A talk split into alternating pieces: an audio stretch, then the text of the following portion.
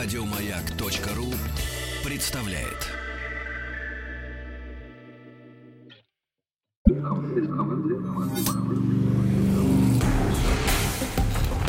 Объект 22. Эффект Стаховского. Это эффект Стаховского, объект явления и процесса, получившие название в честь исторических или вымышленных персонажей. Я Евгений Стаховский, выпуск 29 «Ахиллесова пята».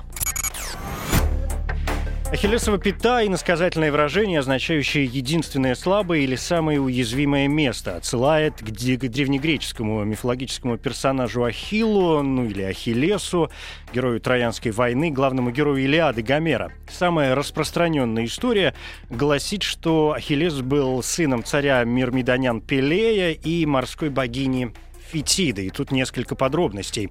Мирмидоняне – мифическое ахейское племя Фессалии. Фетида – дочь бога морей, мудрого старца Нерея, и Дариды, дочери океана. Фетида, пожалуй, самая известная из Нереид. По некоторым сказаниям, отец ее не Нерей, а кентавр Хирон. Сама же она – прототип русалок. По пересказу русского филолога Лосева, нижняя часть ее туловища мыслилась чешуйчатой, как у рыб. Как обычно в древнем древнегреческой мифологии тут все хитро закрючковано. Именно на свадьбе Пелея и Фетиды разыгралась душераздирающая сцена с яблоком раздора, подброшенным неприглашенной на торжество богини раздора Эридой.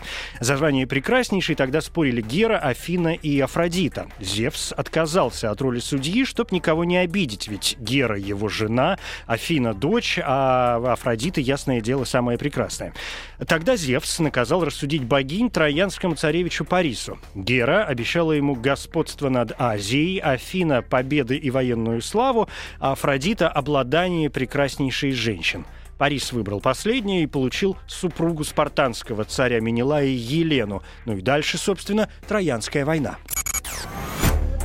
По разным источникам, Ахиллес то ли единственный сын Фетиды, то ли далеко не первый. В последнем случае, стремясь выяснить, бессмертен ли каждый новый младенец, Фетида погружала новорожденного то ли в огонь, то ли в чан с кипящей водой. И так Пелей э, потерял нескольких сыновей.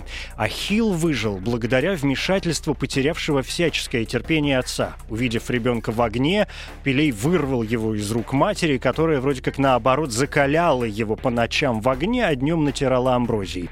Но самая распространенная версия, опять же, гласит, что Ахиллесу еще в раннем детстве было предсказано, что он либо проживет обычную, долгую, бесславную жизнь, либо геройски погибнет у стен Трои.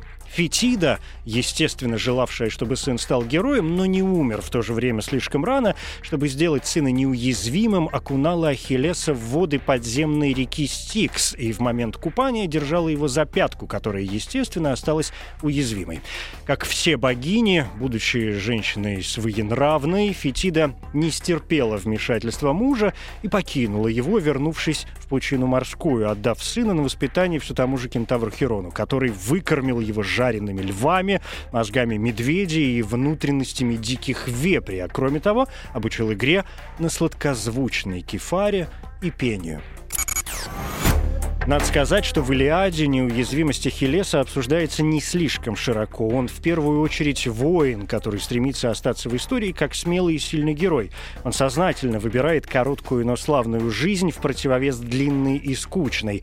И, может быть, все вышло бы не так трагично, и Ахиллесу удалось бы совместить долгую жизнь с героической, если бы не вмешались боги, а именно Аполлон — к моменту гибели Ахиллес успел показать себя во всей красе. В том числе он уже победил царицу Амазонок Пенфиселею с ее женским войском, пришедшим на помощь Троя. Потом победил нового предводителя троянского войска, царя Мемнона из Эфиопии.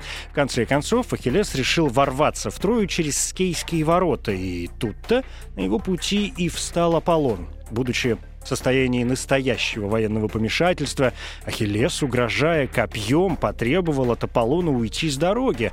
Бог внял просьбе, но боги мстительные, и Аполлон, увидев неистовство Ахиллеса, немедленно позабыл, что еще на свадьбе Пелея и Фетиды обещал хранить их сына, и в итоге сделал так, что Ахиллес пал смертью храбрых.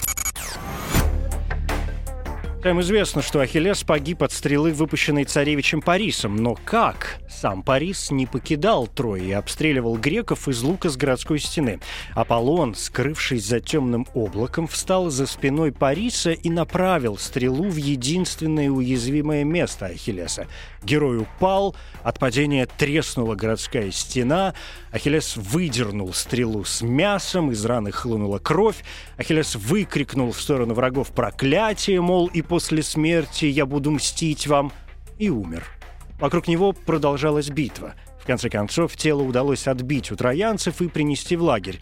Траур по герою продолжался 18 дней, после чего тело предали огню, который зажег сам бог Гефест, а прах Ахиллеса смешали с прахом Патрокла, любимого его друга. Это эффект Стаховского, эмоциональная реакция, чувство удовлетворения, испытываемое от получения новых знаний, практическая польза которых не очевидна. Эффект Стаховского. Еще больше подкастов на радиомаяк.ру.